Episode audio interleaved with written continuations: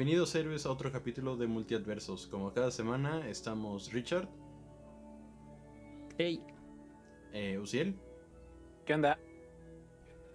y yo Roberto. En esta ocasión especial y relativamente reciente a los capítulos que siempre hacemos, este, estaremos platicando acerca de la versión de Zack Snyder de la Liga de la Justicia, el famoso Snyder Cut que pues ha estado clamando y pidiendo y rogando desde, pues, desde que salió la versión de cines, ¿no? Dirigida y coescrita por Joss Whedon. Em, pues para la gente que no tenga la menor idea de qué estamos hablando, quiénes son, quién es la historia detrás de esta película, pues básicamente la área de la justicia reúne a varios superhéroes, a varios grandes nombres de las historietas de, editorial de DC Comics en una película donde pues Batman, este, bueno, en realidad siendo Bruce Wayne, reúne a varios metahumanos, este, a varios superhéroes, ¿no? Este, para formar la Liga de la Justicia con- por el temor creciente eh, de una amenaza extraterrestre que eventualmente llega a la Tierra, ¿no? Y eso a grandes rasgos, eh, que es básicamente la premisa de, de ambas películas, ¿no? La versión de cines y esta versión extendida de director. Que ahorita ya hablaremos este, si es otra película por completo o mantiene su línea en, en- si mantiene un pie por lo menos en, en- la esencia de la película en ambos casos. Eh, dirigida por Zack Snyder, este, que también lo conocerán por Watchmen, Hombre de Acero, este, Batman contra Superman, 300, eh, y para aquellos ahí este, fans, este, la leyenda de los guardianes de Gahul, creo que se llama así la película, que son de búhos. Eh, ay, pues por dónde empezar con esa película. Em, Yo, yo, yo, yo, yo, yo quiero empezar. a ver, vas, Richard. es que, es que justamente, este, tengo una pregunta de si creen, eh, bueno, pero principalmente para Roberto, porque siento que él está más apegado como a, a esta, a esta historia, como que estaba más atento que Uciel y yo, ¿no? Entonces, la pregunta es si crees o creen que realmente esa es la película que tenía originalmente Zack Snyder en su mente o que, que había escrito, o si después de las críticas que recibió la versión de Josh Whedon, eh, decidió alterar algunas cosillas en base a las críticas de los fans. ¿Sí me expliqué? Sí. Em, ¿Quieres contestar primero, Gus? O, bueno, yo, obvio, yo voy a contestar, pero si quieres, empiezas tú. No, yo, yo- yo contesto primero para que nos des la versión, este, Roberto, ah, Roberto Cotts. Ah. Este, yo, yo siento que no, sinceramente. O sea, a lo mejor O sea, que no que... que no es completamente lo que tenía en mente desde Ah, la primera vez que pensó en la Liga de la Justicia o desde que empezó a hacer la primer versión, entre comillas, de la Liga de la Justicia. Siento que sí, muchas cosas la- las alteró, las adaptó conforme iban, iba viendo el trend de la Liga de la, de la Liga de la Justicia. Yo sí le echaría como un 70% lo que tenía en mente y un 30% lo que le cambió. Tal vez, ¿eh? No, me estoy aventurando mucho con esa, con, con esa aseveración, pero yo sí le echo así un 70-30 más o menos. Ahora sí, la versión extendida de Roberto. Antes, Antes de que pase Roberto, eh, no sé si tú sepas, Roberto, si hay como algunas pruebas de, de más o menos la idea que tenía en mente o simplemente es lo que se quedó al aire y ya nadie se enteró. Em, sí, eh, a ver. Bueno, contestando la pregunta concretamente, o sea, la, Ujú. pregunta de que si creo que sí es la versión original que había pensado, no, definitivamente no. Y no así exageradamente, pero sí es un no rotundo, seguido por una coma y un pero, ¿no? Este, contestando lo que, ahorita lo que dices de que hay pruebas de, eh, pues todo el mundo empezó a decir de que es que existe un Snyder Cut eh, porque em, pues todo el mundo sabía que ese eh, breve historia de, de- de- de lo, que pasó con la película Zack Snyder pierde a su hija eh, con- a causa de suicidio mientras la- después de que terminó de filmar la, principal photography como le dicen en cine que es básicamente grabar la película y ya luego entrar a postproducción eh, y se retira de, de la, de la silla del director básicamente para, para poder pues atender la pérdida de su hija y en eso pues eh, el coescritor de la película Joss Whedon entra como director eh, bajo mandato de bueno, bajo órdenes de Warner Brothers ¿no? y, y Warner Brothers este, pues, le, le di- le dijeron le ordenaron más bien a refilmar la película para porque había ciertas cosas que no les parecían tan bien. Andaban ahí medio peleados este, con Zack Snyder y le dijeron reas la película como tú mejor veas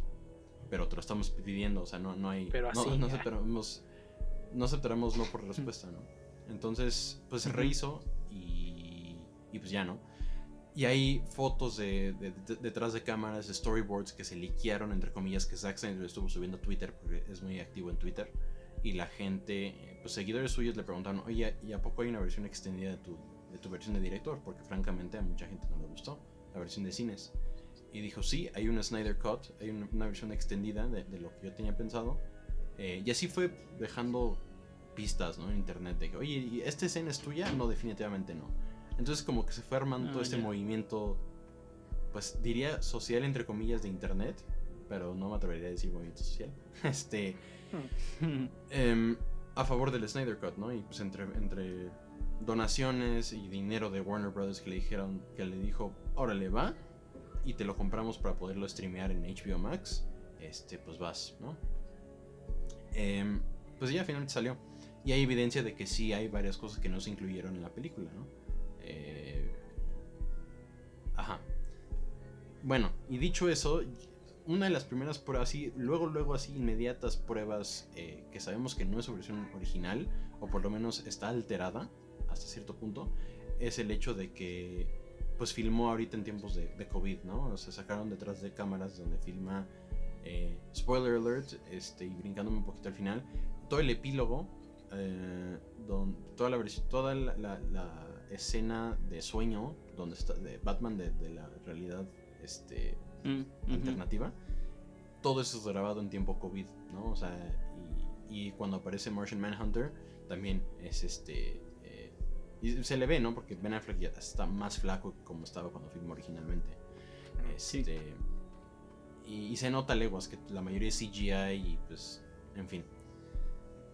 Y hay otros segmentos que, que hasta reutilizó y se me hizo a mí y ahí empezamos, este, ahí con las pláticas, se me hizo medio chafa que reutilizara escenas de otras películas para meterlas a la peli. ¿Y a qué me Mm. refiero? Hay, precisamente cuando está en la escena del el Nightmare World, este, que es la, la realidad alternativa donde Darkseid llega a la Tierra y destruye todo el mundo. em, cuando Superman llega, antes de que empiecen a salir los créditos, cuando llega y levanta la cara y tiene los ojos rojos, eso es un rotoscopiado, como le conocen en el mundo de efectos visuales. Este, es un recorte básicamente de la escena de Batman contra Superman cuando va a salvar a Lois Lane en el desierto. Y lo, y lo ubiqué luego, luego porque pues me gustan mucho estas películas y las he visto bastantes veces. Este. Y se nota, o sea, dije, ah, caray, ¿por qué no filmaron a Henry Cavill y ya no? Este, Sí. Y ese es un ejemplo, ¿no? Hay, hay otras escenas que también agarraron de Hombre de Acero. Y pues eso súmale al CGI que le metieron, pues prácticamente puedes hacer cualquier escena en- con efectos visuales eh, y, y meterla a la película. Em, y pues ya, o sea, eso sería lo que puedo contestar acerca de la pregunta, pero digo, no, no, no diría que eh, no es nada que ver con su versión original y que, no sé. A ver, vas Richard, porque creo que querías decir algo al respecto. No, no, no, no. O sea, es que yo, yo sí estaba así como con la idea de. eh, o sea, tanto que hicieron por el movimiento. Pero pues al final, como productor, a pesar de que quiera hacer lo que él pensó, pues de una u otra manera se ve influenciado por las críticas que recibió eh, la versión de Josh Whedon, ¿no? O sea, quieras o no, como dices, es muy activo en Twitter. Entonces está al pendiente de las críticas, ¿no? Sabe qué, qué le gustó a los fans, qué no les gustó, qué les podría haber gustado más, ¿no? Sí. Entonces, mi, eh, o sea, como mi, mi, mi pelea es de si realmente ya estaba el Snyder Cut, que, o sea, como dices, ya estaba todo grabado, ya solo era postproducción. Que de hecho se nota porque la versión de Josh Whedon está como macheteada de Ah, la sí. versión este, del Snyder Cut. Entonces, este, o sea, se me hace raro que no haya sacado, o sea, si ya tenía todo, que nada más se hubieran ido a postproducción a terminarlo y que haya terminado regrabando cosas, o sea, mm, no estoy en contra porque a final de cuentas pues se trata de complacer a los fans, pero pues si lo que la gente quería era el, el Snyder Cut, realmente no fue un Snyder Cut original, ¿no? Así es. Pero o sea, igual no me quejo. Sí, claro, porque digo, sí, porque el Snyder Cut original no lo hemos visto. O sea, hasta esta fecha no lo hemos visto por todo esto que platicamos, ¿no? Pero pero sí, o sea, y no es por, eh, de nuevo, no es por tirarle hate, nada más hay que aclarar las cosas porque sí, este sí, o sea, yo yo yo se los dije, se los dije hace unos capítulos que, que desde que salió el primer avance en, la, en la convención de cómics de, de- de San Diego en 2015, me parece. El primer sneak peek que sacaron que ni fue avance, o sea, más fueron escenas macheteadas así de lo que llevaban filmado. Se veía rara la película, o sea, se veía extraña. O sea, como que mi, mi- mi- ahora sí que mezclando universos, mi sentido arácnido no me, no me vibró bien, ¿no? O sea, no- se veía extraño. Pero bueno, eh, a ver, ¿dó- ¿por dónde, ¿por dónde empezamos? Ahorita Que- lo que me Cre- creo ¿Qué que estaría pasó? bien empezar eh, con qué tan mejor creemos que es esta versión sobre la anterior. Ok. O sea, si creemos que hubo una mejora, si creemos eh, pues que quedó igual, ¿no? Yo, yo el día de hoy quiero admitir que voy a, voy a hacer el papel del abogado del diablo y me voy a echar a todo el mundo encima. Este. Pero por ejemplo, yo vi la versión eh, de Josh Whedon el sábado, después de haber visto la de. La, la de el Snyder Cut. Y no puedo decirme eh, cuál me gusta más. O sea, hay que tomar en cuenta que cada quien tiene su propia visión, ¿no? O sea, Sí. a, a final de cuentas son productos diferentes. Pero siento que el Snyder Cut suma cosas y al mismo tiempo quita algunas cosas. Sí. Eh, hablando en cosas súper generales, eh, hubo, la verdad, bastantes cosas que no me agradaron del Snyder Cut. Empezando por el papel de Superman y de la Mujer Maravilla. Que son más sanguinarios, digamos. Eh, y es algo que eh, no, se ve, no se ve tanto en los cómics. Eh, o sea, sí debe de haber versiones que son más agresivas, digamos. Pero, por ejemplo, la primera escena este, de las. de- del banco. Sí. la Mujer Maravilla era bien sanguinaria, digamos. Y este. Pero en sí la escena se me hizo muy buena. O sea, se- siento que fue un buen inicio. Y a- hablando de esa escena, ah, hay cosas que no me gustaron del Snyder Cut, como los efectos visuales. Siento que. No sé si, o sea, ya tenía esta idea de que pues tuvieron tanto, tantísimo tiempo para hacerlo que estaba esperando más. Y a la hora de ver los efectos visuales decía, ay, como que me quedan a deber. Eh, como en, en la primera escena de este. donde está Lex Luthor en la nave. Sí. Y la iluminación se ve medio raro, o sea, como que no concuerda el, el, este, el, Step- el Stephen Wolf con, con la iluminación del Lex Luthor. O el agua que le llega hasta la cintura se ve como medio rara. Sí. Eh, Ah, ya, hay, ya. hay- Ajá. Ajá, hay, hay varias cosas, eh, principalmente los efectos especiales. Y siento que hay cosas que no aportan. Por ejemplo, eh, lo de los. Lo de las. Los. Este. El brazalete de Batman que, que absorbe el calor. Eh, mm, siento que no aportó absolutamente nada porque igual en la versión original eh, no está esa parte y tampoco afecta en la pelea contra Superman, ¿no? Entonces, de hecho, sí. eh, Porque es cuando lo avienta a la, a la patrulla y la boya todo. Que justamente es una de las escenas Sí, que sí, no sí. se ve en, eh, en la, en la primera película. Pero es justamente. por eso a eso me refiero que en, que en la primera película eh, no le lanza los rayos y simplemente no Ah. afecta la trama. Ah, sí.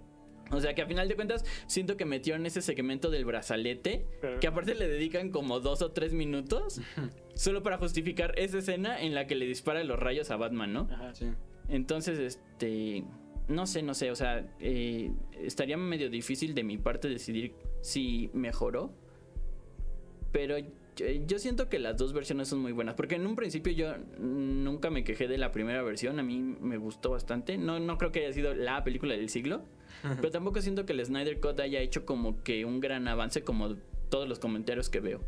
Igual aquí a lo largo del capítulo Roberto me va a callar la boca. pero este, Roberto va a sonar pero la sí, o sea, sí, de La Mujer Maravilla. No, los gritos. Que aparte esa es otra cosa que no me gustó, pero ya hablaremos más adelante. Este.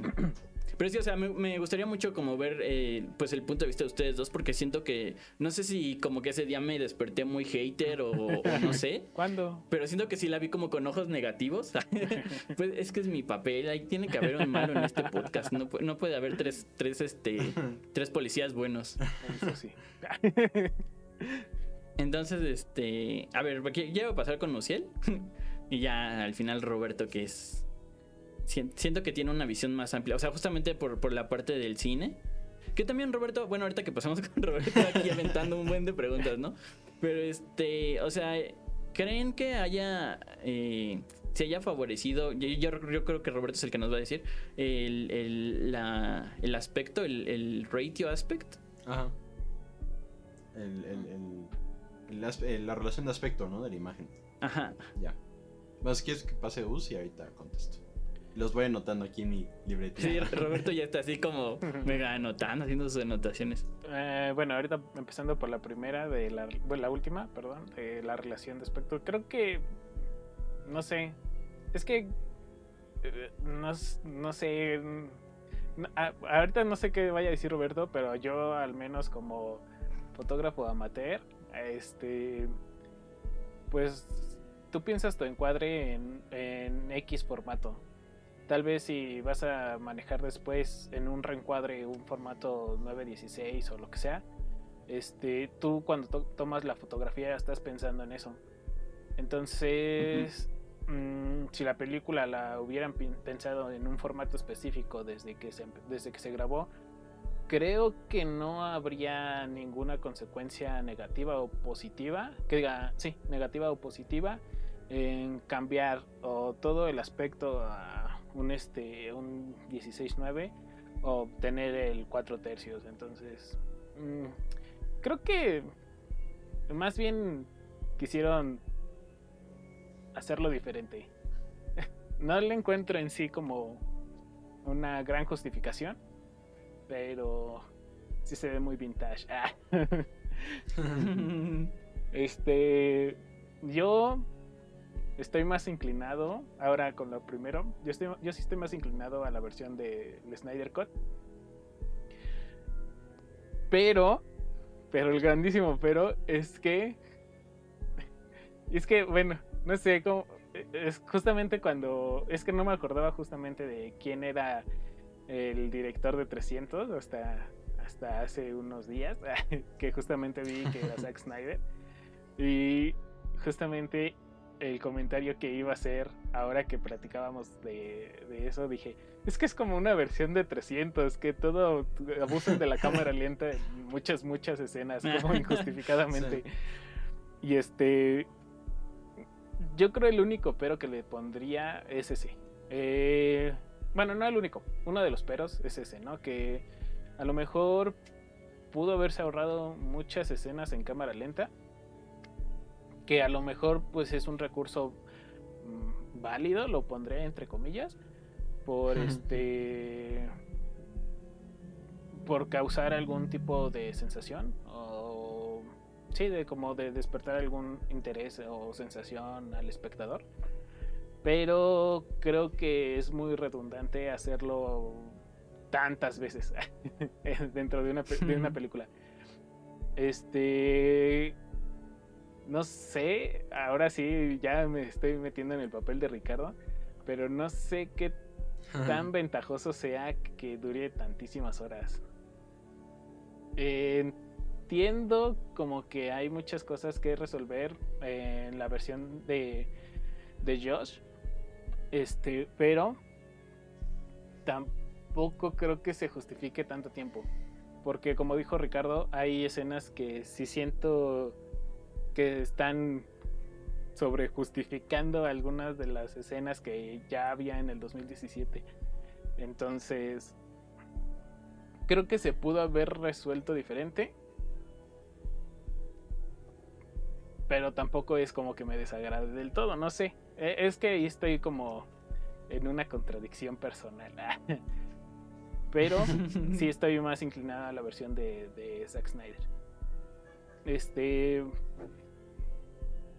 No sé. Es que sí está. o sea, está difícil. Definitivamente creo que no escogería la de Josh. Josh este. porque. Algo que dijo Ricardo hace unos momentos, que es como un cortadero así, macheteado de, de lo que ya tenían grabados y sí siento que es así, como que hay partes que no logran unirse, pero aún así es, es este secuencia de lo de una escena anterior, ¿no? No sé si me estoy dando a entender. Como que hay una situación y de repente cortan ahí y pasan a otra y cortan ahí y pasan a otra completamente distinta y no logra como llevar ese hilo conductor que va uniendo todas las situaciones de todos los superhéroes. Y creo que, bueno, no sé, creo que sería todo por el momento. Yo creo que esto va a estar largo porque al menos tengo 16 puntos negativos que anoté. ah, bueno, este, lo que antes de que pase Roberto, lo que sí es justamente mm, que este tratamiento que le dieron a Wonder Woman y a Superman como de deshumanización en alguna parte como un tanto más sanguinario como lo puso Ricardo. Eh, no es tanto que me desagrade, pero justamente es como... No sé si ponerlo como contradictorio. Eh, sí es como... Es una contraposición a lo que conocemos o usualmente vemos en estos dos personajes, ¿no? que son más este más humanos, más este eh, se miden un poco más y cosas así, ¿no? Que justamente es una de las de las grandes características que este Batman le da a Superman, ¿no? Que es no me acuerdo dónde lo dice, que es como que le dice que es más humano que los humanos, algo así. Este Sí.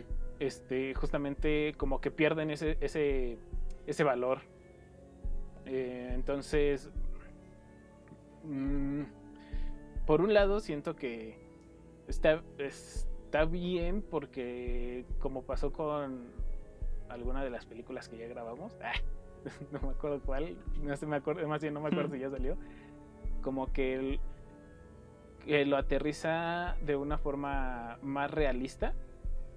Este pero por otro lado pues también le quitan ese, esos valores que con los que crecimos y se hicieron populares los dos personajes, ¿no?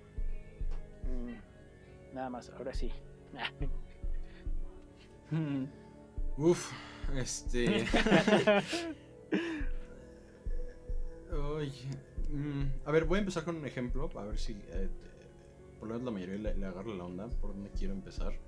Eh, en Netflix, hace, hace un año y medio o dos años, salió la, película del irlandés, ¿no? The Irishman, dirigida por Martin Scorsese, ¿no? Que dura como cuatro horas.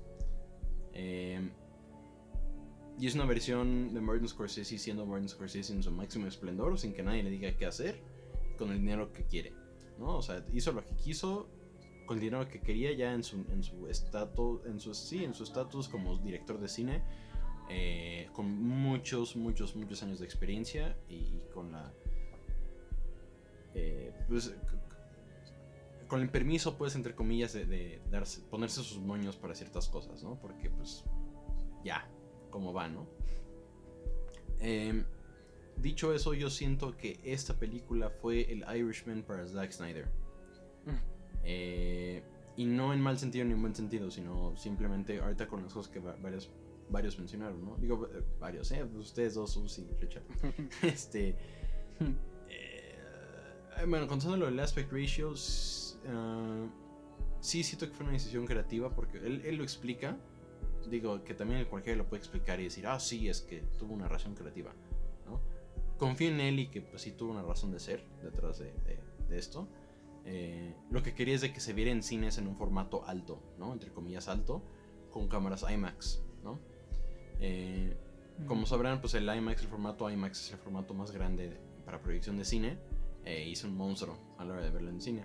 Y hay dos tipos de formato, rápidamente. Hay dos tipos de formato IMAX. Uno que es este ancho, eh, que se ve, pues que hay unas barritas. Si se ve en una pantalla normal, de- como de computadora, pues, o de celular, se verían unas barritas ligeras arriba y abajo, pero muy ligeras. Y en su mayoría es enorme el formato.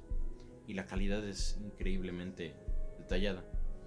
Eh, y luego es el formato alto, ¿no? que es la, misma, la misma cantidad de píxeles, por decir algo, pero forma- eh, proporcionado de, de forma distinta, que es el formato que utilizó Zack Snyder.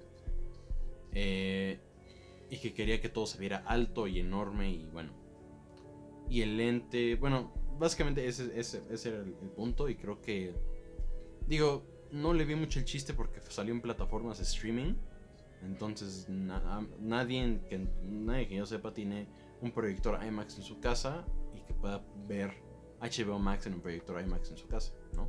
Son pocos los que tienen un cine en casa de entrada, ¿no? Entonces. O sea, se le pudo haber ahorrado y, pero bueno, X. Eso, eh, eso por ejemplo ya empezamos con las decisiones creativas indiscriminadas sin que nadie le diga nada y está bien, pues chido. Si así lo quería, pues está bien. Em, Sí, concuerdo que hay muchas escenas que están puestas ahí nada más porque dijo, pues las filmé y ni modo que se echan a la basura. No sé si me explico. Este, eh, yo- por ejemplo, cuando Flash usa, vemos a Flash utilizar sus poderes por primera vez para salvar a Iris West, eh, cuando choca el coche, ya para ese punto yo me había hartado de las cámaras lentas. Dije, ya, ya, ya, ya. O sea, lo- le quitó lo especial a esa escena, creo. Y me acuerdo perfectamente que lo estaba viendo este, con mi familia y, y- y- y cuando que se, se le queda viendo a Iris West y todavía se guarda un hot dog en, la- en el bolsillo y todo. Y era como, ay, luego, luego te le quedas viendo, este, ya mejor sálvala, ¿no? era como, ya apúrense, too much slow-mo, ¿no? Este, Ujú. Y siento que muchas escenas fueron así, ¿no? O sea, no, no, no tuvieron esa mano, esa intervención de productores de estudio, de decir, oye, esto está muy largo, córtale. Porque como, bueno, como siempre hemos platicado aquí en Multiversos, eh, el proceso de cine es colectivo, ¿no? No nada más es uno. Porque si nada más fuera de uno, pues no saldrían muchas cosas que, que- que conocemos como clásicos hoy en día, ¿no? Entonces necesitas de varias personas que te den retroalimentación, que te digan, oye, esto está raro, oye, es, fíjate en esto, oye, ¿no? Y pues como es la versión de Zack Snyder, hizo lo que se le antojó, y su productora era su esposa.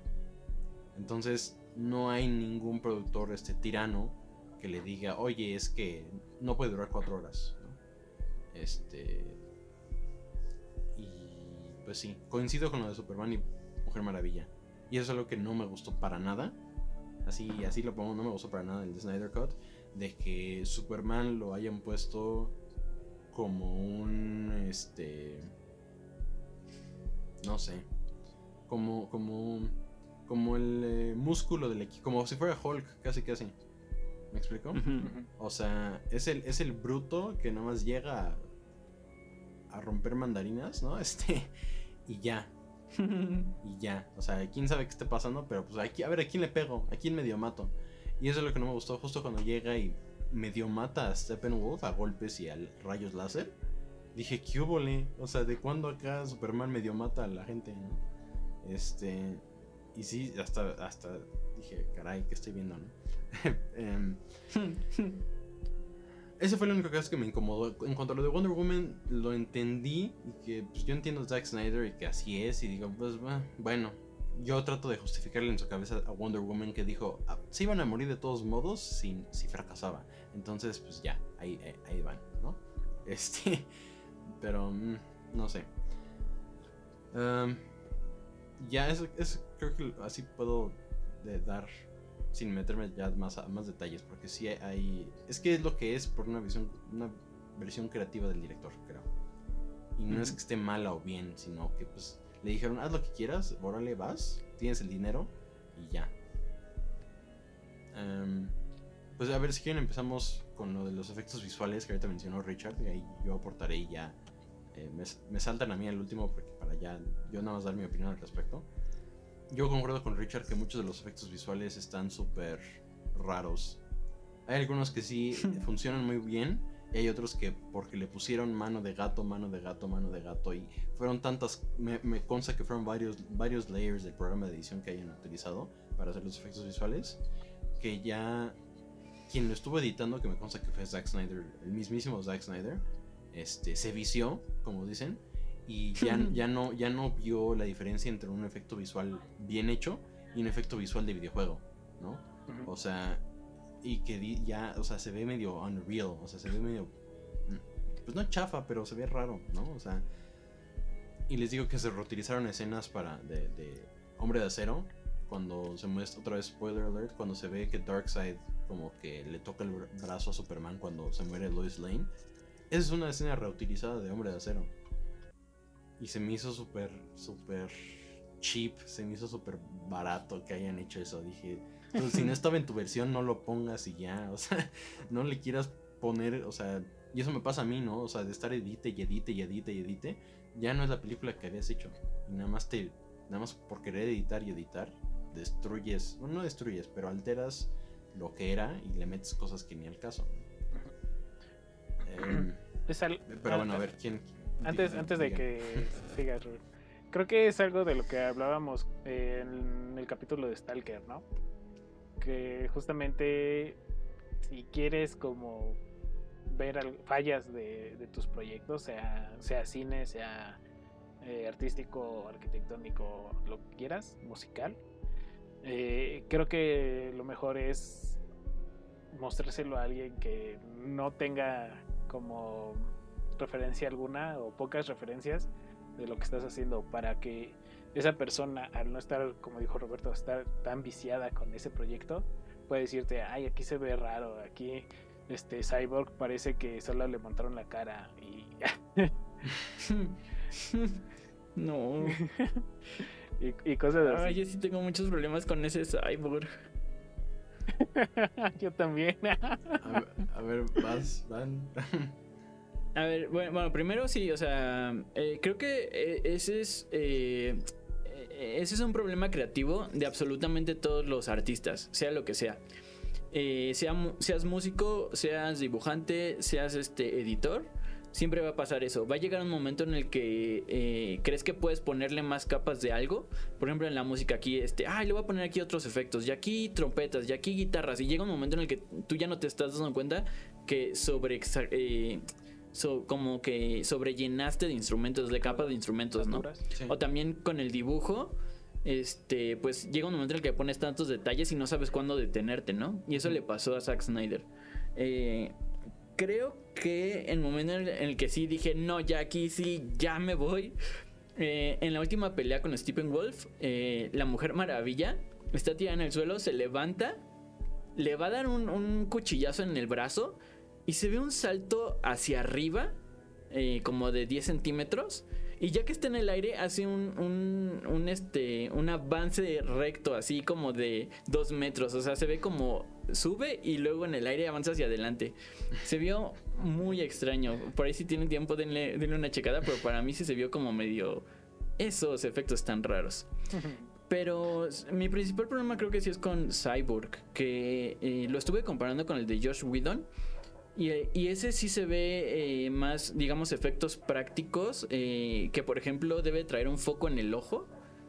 Este, y se ve cómo ilumina su nariz, ¿no? El de Zack Snyder, eh, como son las mismas tomas, debe de ser lo mismo. Pero yo creo que intentó meterle tantos efectos que la cara ya se ve irreal. O sea, el metal ya no se ve como efectos físicos reales, ¿no? Entonces, eh, creo que ese sí es un gran fallo de parte de Zack Snyder. El haber, haber sobreexplotado los, los efectos. Creo que, pues es que, o sea, eh, eh, no, no necesitaba hacer tantas cosas porque pues ya todo el trabajo ya estaba hecho. Eh, y creo que lo que lo que la gente espera de Zack Snyder no es tanto como los efectos, sino el guion, ¿no? Claro. Entonces, este. Yo creo que trató de darle peso a otras cosas. eh, pero pues ahí sí. Yo, yo siento personalmente que ese aspecto sí le falló. Sí. Em, digo, tampoco nos tomen a mal. No, no, no, quieren, no, no piensen que somos unos haters del Snyder Cut. Ah, sí. porque, eh, Yo sí, no, no es cierto. No, digo, pero es que sí, hay que ser, hay que ser justos y, y realistas. Sí hubo más de una ocasión que eh, dije, ay, Dios, ¿no? O sea, sí. Sí, aquí, sí. aquí estamos para ser objetivos principalmente. Y, y digo, mm, creo que lo que más habla de todo lo que estamos diciendo, ¿no? Es el, el hecho, el traje de Superman, ¿no? Que en la, en la versión de cines, pues es el traje, es el rojo y azul que todo el mundo conoce, ¿no? Que vimos en Hombre de Acero. En el detrás de cámaras, cuando todavía seguía dirigiendo Zack Snyder, era rojo y azul. Zack Snyder se le ocurrió subir en Twitter precisamente después de que salió la, la versión de cines de que tenía pensado en hacerlo en negro. Y dices, a ver, brother, si lo tenías pensado en hacer en negro, lo hubieras, hubieras hecho un disfraz negro, ¿no? O entonces, ¿por qué te vas a gastar los miles de dólares en corrección de color para desaturar el, el uniforme de Superman, ¿no? Exactamente. Este, Esos miles de Entonces, dólares eso- lo hubieran gastado en el bigote de Henry Cavill. Pero digo, no está. Está bien, ¿no? O sea, está bien porque pues, se quedó y se ve chido, ¿no? Le, le da un medio Sí. look darketo al Superman. Que es un, un lado que pues me incomodó ver, pero nunca habíamos visto y eso es algo muy padre, creo. Este. eh, y, ya, ¿no? Pero de nuevo, hay tantas cosas que dices, ay, ¿qué tal si le pongo un flare aquí, no? Es como tú no lo necesitas, no lo tenías pensado, entonces ya déjalo. ¿no? Pero, digo, tratando de ver las cosas. Steppenwolf, por ejemplo, con excepción de su rostro alienígena, su uniforme es. Me encantó. Porque se, de lujo, es que ese se sí. ve, se ve creepy, pues. Y después de todo lo que hace a las. Lo que hace al inicio con las propias Amazonas. Este. Ah, sí. Hasta lloré, ¿eh? O sea, sí, breve paréntesis, lloré porque dije, chale. Pobre reina Hipólita, ¿no? Este, ver a todas sus, sus hijas y sus hermanas morirse así. Y la lealtad que le tienen a, a- a ella y él. Pues ese tipo, e- ese honor entre héroes que solamente podemos ver en pantalla, porque en la vida real son pocas las ocasiones que lo podemos ver en vida real. Este, eh, pues sí, es, es increíble. Toda esa escena está increíble. Sí, de las cosas buenas que sí, Steppenwolf, su, su traje, ¿no? Su armadura, pues, este. Da miedo. O sea, ya, ya no se ve rarito como el, el otro. Este da miedo. Entonces, este, Eh, Hablando de la armadura, o sea, siento que ese tipo de, de diseños está muy bien justificado. O sea, porque realmente, ¿qué es Steppenwolf? Es, es un, eh, digamos, un luchador, o sea, un peleador natural, digamos. Un guerrero, ándale, esa es la palabra que buscaba. Entonces, el diseño del traje está justificado y se ve cuando le disparan las flechas, ¿no? O sea, Mm. que el- el- está hecho para romper las flechas. Eh, eh, siento que ese tipo de cosas que están bien justificadas eh, le dan puntos extra a las películas. Pero, por ejemplo, eh, o sea, como ya decía, lo del brazalete de Batman es así como de, "Eh, eh, como, ¿por qué está ahí? Este, Este... eh, bueno, justamente con el traje de Steppenwolf, me recordó mucho al destructor de Thor. y justamente va, Mm. va por ahí como el argumento, ¿no? De que es un traje para algo que está destinado a, a la guerra. Entonces, mm, se entiende, ¿no? Como el diseño y justamente eh, este dorado le da un chingo de visto- vistosidad. Entonces, que aparte, bueno, mm, ya es como mi gusto personal. Por ejemplo, la combinación de negro y dorado a mí me encanta en particular. Y justamente eh, es, ese es un tratamiento entre comillas similar que le dieron a este Penwolf, ¿no? Porque contrasta mucho con, con lo oscuro que se pone todo en la película. Sí. Sí, sí, sí. Y ahora sí te Em. dejo terminar, Ricardo. No, no, ya. De hecho, es que yo iba a cambiar de tema. Ah, bueno. Sí, de- ajá. Este, Ajá. A ver, tú, tú, Roberto. Eh, no, pues eso, ¿no? De que. Digo, es admirable que haya podido hacer en tan, con tan poco. Porque, bueno, de lo que se sabe, Zack Snyder hizo la corrección de color y algunos efectos visuales él mismo, o sea, con su conocimiento en computación, ¿no? Para cine. este, y pues eso, igual que el, el- eh, mi tocayo Robert Rodríguez. Robert este, Rodríguez. También era lo mismo que estaba pensando. pues se, se respeta, in- o sea, demasiado, ¿no? O sea, que, y que todavía... Todas las escenas donde sale Darkseid y, y las escenas de Apocalypse, de nuevo, no cualquiera lo haría. O sea, están muy bien hechas, ¿no? Y ahorita pensando en voz alta, siento que fueron como todas las escenas de Thanos en, antes de que saliera en Infinity War, ¿no? Porque Thanos antes de Infinity War se ve muy se ve distinto y raro porque está, es nada más a computadora, ¿no? No hay ningún modelo físico que se esté moviendo para modelarlo a una acción humana. Por eso se ve medio videojuegue, jueguesco, pues, porque pues no es es de cero, pues está creado en de cero. Y ya seguramente si es que hay, hay algún Justice League 2, este, pues ya agarrarán alguna, al actor que vaya a interpretar a, a Darkseid y ya se verá un poquito más orgánico, pues, ¿no? Para que pues sí, orgánico, por decir algo, ¿no? Para que no, no se vea tan digital. No sé si me explico.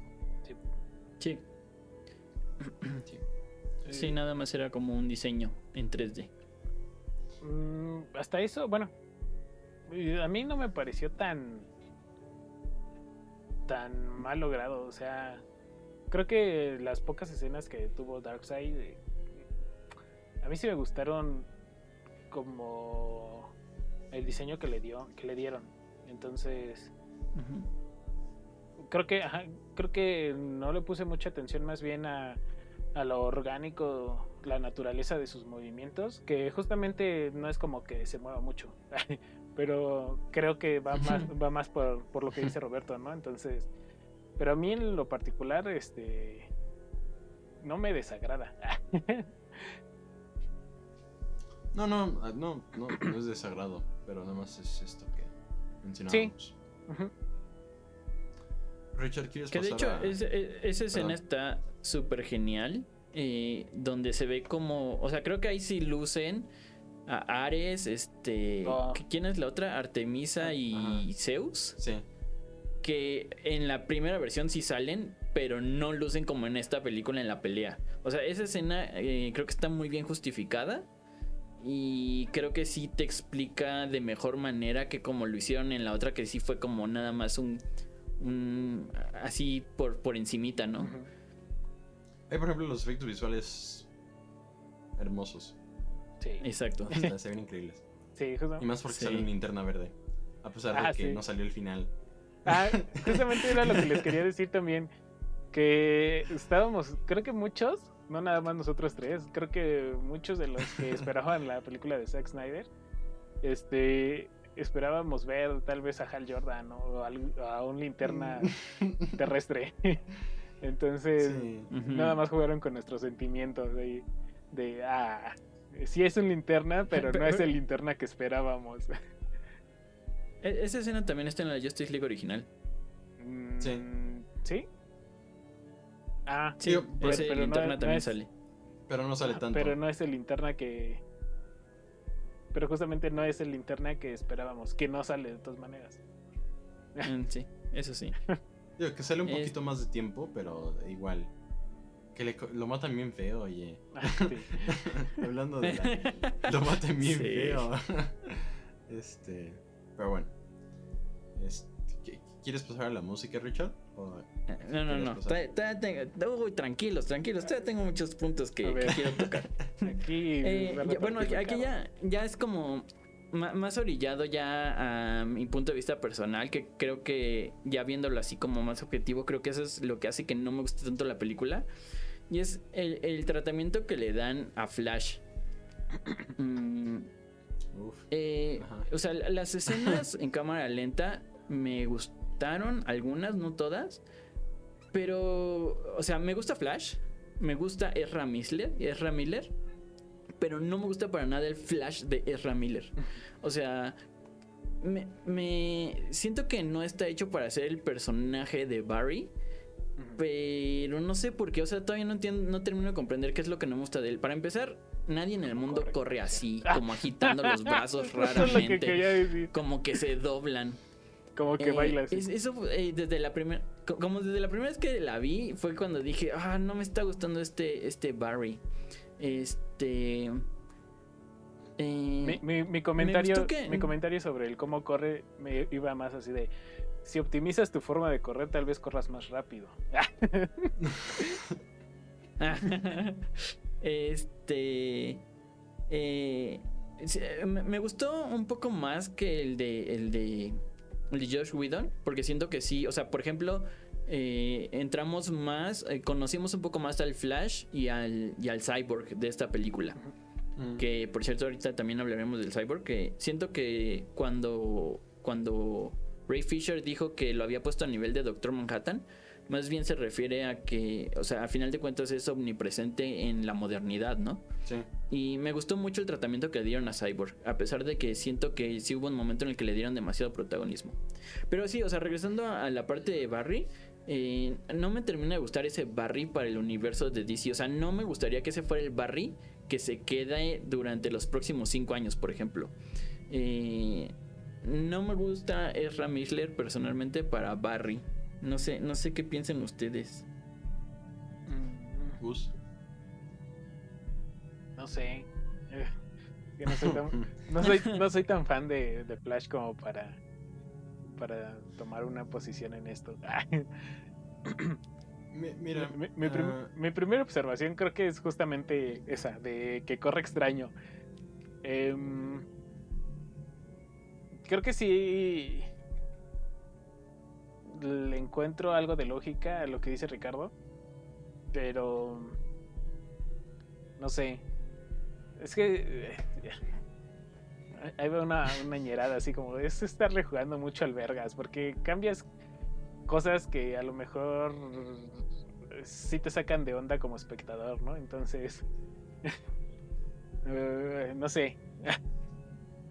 Es que justamente como, no sé, es que es justamente como esa actitud de que le, bueno, porque ahí la diferencia de en, en 2017 era como el temeroso y ahora era aún más de Ah, sí. ah, ah, sí voy a correr.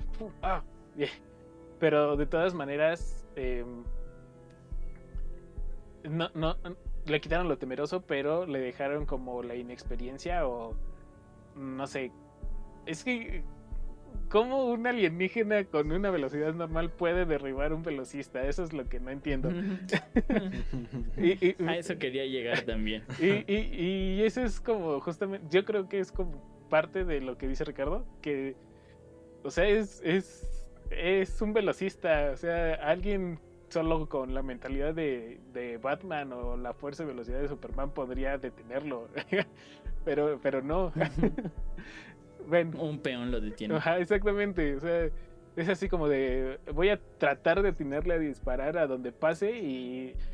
Y se supone que Barry debería ser capaz de poder correr a un costado de donde disparó, o no sé. Mm, Eso es, bueno, de lo poco que no me cuadra de Flash.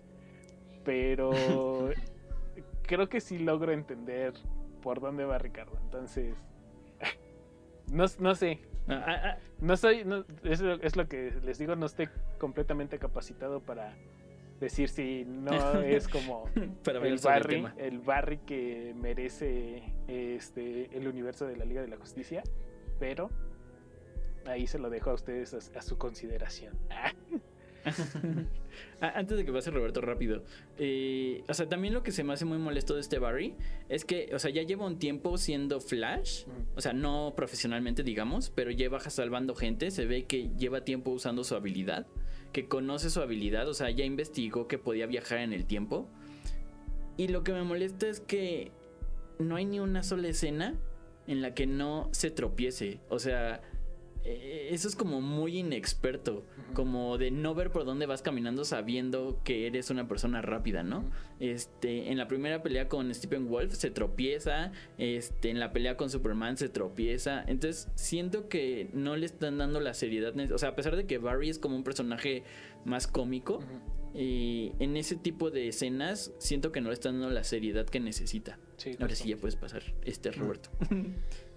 Um, ah, bueno, y abro otra vez con otra cosa que nada que ver, pero para meterme a esto. Este. Hace unos días cuando salió, cuando salió- finalmente salió el, el- Snyder Cut este, en internet, todo el mundo diciendo, no, al fin, eh, cuatro años de lucha y, y pues todo el mundo aclamando el Snyder Cut, ¿no? O sea, eh, celebrándola, eh, festejando y demás, ¿no? Pero y t- hubo un comentario que leí que eh, alguien puso, estos son los héroes que yo conocí, ¿no? O, o estos son mis héroes, algo así pusieron. Y dije, "Mm, ¿de qué hablas? O sea, ¿en comparación a qué? A lo O sea, mejor de- si es, si lo primero about? que viste es el Snyder Cut, pues es verdad lo que dicen. Y es que, o sea, y, y ya entrando a lo que dices de, de Flash, ¿no? O sea, yo estoy en un punto medio, o sea, de decir, sí estoy de acuerdo contigo que no, no me encanta el, Ezra el Flash de Ezra Miller. Sin embargo, yo entiendo que varias películas de superhéroes, pues adaptan sus superhéroes a la época, ¿no? O no necesariamente a la época, sino los adaptan para un nuevo público, ¿no? Yo, yo tengo varios conocidos que dicen, no, es que no entiendo por qué pusieron a Batman como chistoso en la versión de Joss Whedon, si Batman es oscuro y tiene que matar a gente. Y dije, a ver, ¿en algún momento viste la serie de televisión de Batman de los 70s? Eh, El dude hasta bailaba y decía, oh, chispas, ¿no? O, o cosas así. Y era como, y ese sigue siendo Batman. Lee los cómics, realmente lee los cómics y no seas, no seas un poser. Y lee los cómics, y los primeros cómics de Batman, Batman es así. Sí tiene un, un- un pasado oscuro, sí es bien darketo, pero sí tiene su época de, de- de que es de que es chistoso, pues, que es medio ridículo, porque para la época También sí- fue joven, a decir de Roberto. ¿no? También fue joven, ¿no? Eh, y es, es algo relativamente reciente que los superiores se hagan darketos, ¿no? Eso no, no es de que, ay, es que siempre han sido oscuros. No, eso es, es una falacia, eso es, eso es mentira. Sí. Este, igual, su- lo que hablábamos ahorita, ¿no? Superman y Mujer Maravilla, esos no son mi Superman y Mujer Maravilla que por lo menos que yo conocí, después de haber visto Mujer Maravilla y eh, Mujer Maravilla en 1984, ¿no? O Hombre de Acero. Este, entonces, mm, dicho eso, pues es, es una interpretación nueva, ¿no? Millennial de, de Flash. Este, para la- pues, las épocas, ¿no? Tenía que haber un millennial en, el grupo- en la Liga de la Justicia. Este, pues le tocó a Flash, ¿no? A ver qué tal este Andy Muschietti que está dirigiendo la, la versión, la solo movie de, de- de Flash, a ver qué tal, qué tal ponen a Flash, ¿no? Para que, digo que si bien puede ser un personaje cómico, pues como pusieron al Hombre Araña en Civil War, ¿no? Pues es un, es un relajo, pero cuando salen sus películas, pues toma, pues toma su protagonismo y su seriedad cuando lo requiere, a, pe- a- a pesar de que no es completamente serio. Em, Creo pues que a ver qué pasa con la peli, ¿no? Con la Creo que- solo de Flash y, y a ver. Ujú. alguno de los ejemplos de lo que dice Roberto es, y creo el más claro a lo mejor es el de las tortugas ninja. Porque Sí. al menos la mayoría Sí, de, nosotros las conocemos como las tortugas ninja que son un desmadre. Pero justamente en sus cómics son todo lo contrario, ¿no? Entonces, mm, pues es, es justamente lo que dice Roberto, o sea, es adaptar, ah, adaptarse a, Una nueva visión. Ajá, a nuevas visiones. Eh, bueno, pero por otro lado, sí ent- entiendo mucho lo de, lo de Ricardo.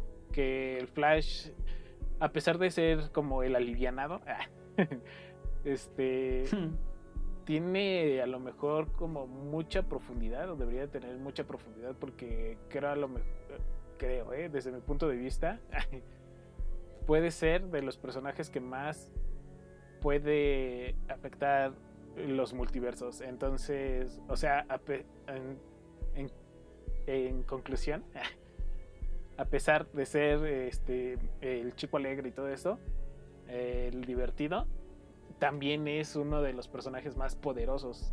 Si lo pones de. Si ya lo pones a nivel como de. Puede cambiar este el pasado, puede crear multiversos. Entonces, para mí eso es como del. Si es muy este, equiparable a un Superman. Entonces, mm, sí, sí creo que le hace como falta de seriedad en algunos aspectos, como dijo Ricardo. Digo, pues sí, es una adaptación, ¿no? A ver qué, a ver qué pasa. Sí, yo, yo, te, yo te comprendo, este, Richard, te, entiendo, porque igual me pasó lo mismo con Tom Holland, ¿no? O sea, con, Spider-Man, ¿no? O sea, yo, yo no crecí con esa versión de Spider-Man. En los cómics, Spider-Man rara vez es así, ¿no? En los cómics. Entonces, pero pues dices, bueno, a ver, a ver qué tal avanzan con el personaje. Y ya hablaremos aquí en Multiadversos de la película de Flash. A ver qué le pareció a Richard. Bueno, y obviamente a este, pero a ver, pues, pues a ver, a ver qué pasa. Siguiente punto. Ahora avanzando un poco a, la parte de. No, me voy a saltar un poco ya a la parte de, de la música. Y la verdad, no comprendo la visión musical de, de Zack Snyder. Eh, me cuesta mucho trabajo entenderlo. Porque siento que él tiene el concepto de epicidad con canciones muy tranquilas. Y entonces como que intenta incorporarlas en todo momento. Eh, eh, por ejemplo, en la escena en la que. En la, primera escena donde sale Flash rescatando a Iris. Está padre el tema que viene con pianito y está todo lento, ¿no? O sea, porque pues va con la escena de cámara lenta. Pero también luego llega un momento en el que mete canciones súper tranquilas cuando este Aquaman se está metiendo al agua. Mm. Que lo comparé con la versión de Josh Whedon y siento que queda mil veces mejor con el rock que le metieron en Josh Whedon.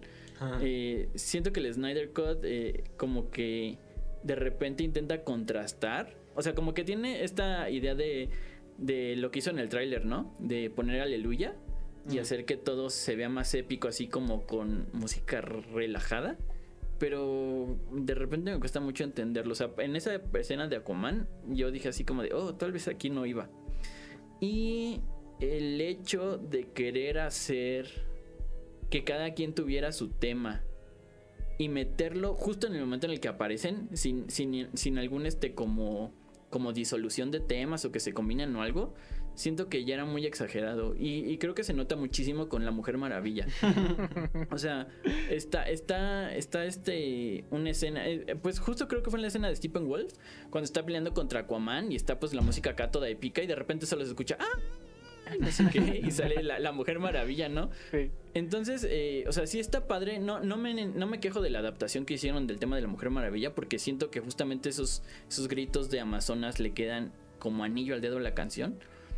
Pero siento que si la iba a meter en cada momento en el que salía la Mujer Maravilla, mínimo hubiera combinado temas como suelen hacer en, por ejemplo, en Star Wars, que queda muy bien.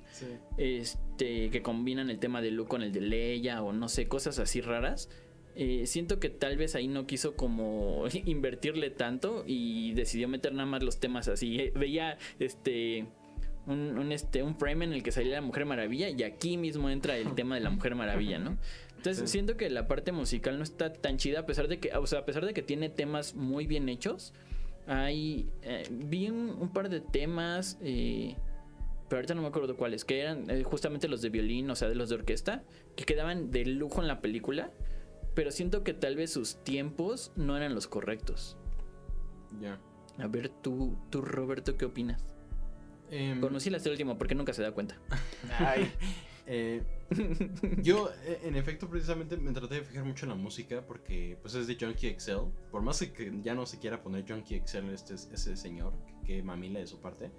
Porque ya en todos los créditos ya aparece como Tom, ya no me acuerdo cómo se apellida. Este, y ya no se pone como Junkie Excel. Pero siempre Está será, logrando su objetivo, eh. Siempre será Junkie Excel en nuestros, en nuestros corazones. Este. um, Yo sí, o sea, como que muchas veces como que lo mismo que pasó con los efectos visuales, como que no sabían dónde poner la música, pero digo, eh, no me pasó a tal punto de que me disgustara la música, de hecho me, me- me gustó mucho y más porque extrañaba los tamborcitos de, de- los tambores de guerra de, de Junkie XL, ¿no? Sí. Que también se escuchan mucho en, en Mad Max, ¿no? Para aquellos que lo hayan visto, la de Fury Road. Eh, y también en Batman contra Superman, los tambores que cada rato tocan en secuencias de acción. Eso es. quedaron excelentes. Eh, el tema de Steppenwolf, por ejemplo, eh, que es como que. como que épico, y sabes que este es el tema del malo, ¿no? El, que es el tema de Steppenwolf y Darkseid. Este. Es. Ese es, da hasta. Nada más acordarme como que me da escalofríos, porque es, es el tema para. y quedó perfectísimo para él. Y eso me- algo que extrañaba de. de, pues de, de la música de Zack Snyder, ¿no? Sí, coincido que para Wonder Woman como que dices, oye, ya, ¿no? sí sabemos quién es. este... em, y hubo un... Sí, coincido que pues hay segmentos que pues, ponen la música medio indiscriminadamente para generar contrastes o para generar... Y también, te- también se ve mucho en las secuencias de acción que empiezan a tocar guitarras, ¿no? Este... eh, y música rock, así como que... eh, cuando Barry, por ejemplo, regresa en el tiempo, se escucha una guitarra. Y me acuerdo mucho de ti, Richard, porque es como que ese tipo de guitarra que tocas en tu canal. Ahí, chéquenlo. Este. em, Ah, bueno, ahorita hablo de eso. este, y, y- y- y, me, me llamó mucho la atención. Y se me hizo atractivo. Pues ver, o escuchar más bien, audio ver cómo, cómo puedes meter guitarras en una canción. En segmentos que serían como orquestales, ¿no? O épicos, o de cierta forma en particular, y que los mezclen con, con guitarras y ese tipo de música, ¿no? Dije- dije, se me hizo. em, pues sí, llamativo, ¿no? Dije, wow, no sabía que podía quedar tan bien, y pues es. Es, es, ese es el estilo de Zack Snyder, ¿no? O sea, eso le quedó muy bien. Pues como 300, creo que también 300 tiene segmentos con música roca y medio extraña. Cuando se empiezan a, cuando empiezan a matar a todos los persas. Este. Y ya. Mm, sí, sí, este. Me gustaría escuchar el disco completo, así a detalle, sentarme una noche y nada más acostarme y escucharlo. Porque sí me gustó. O sea, hay segmentos que me gustaron mucho, pero. A ver, que nos ilustre. Bueno, a ver qué escuchó Gus y que nos ilustre Richard. Creo que justamente una de las cosas que le dije a, Ricardo por mensaje cuando acababa de ver este eh, eh, la versión de, Zack Snyder fue de sí está chido de la canción de la de Mujer Maravilla pero pero aburre o sea sí fue así de güey ya entendimos que es la canción de la Mujer Maravilla pero me pasó eh, en mi poco conocimiento de música. Creo que coincido con, con Ricardo en que si a lo mejor quiso poner este, esta canción de cada personaje y al momento de que salen todos los personajes, porque cabe recalcar, y ya casi a finales de la película, bueno, que estamos acabando de hablar de la película, es una película con demasiados personajes, ¿no? Entonces, Mm. si vas a poner tantísimos personajes y a cada uno su tema, pues creo que lo más mm, eh,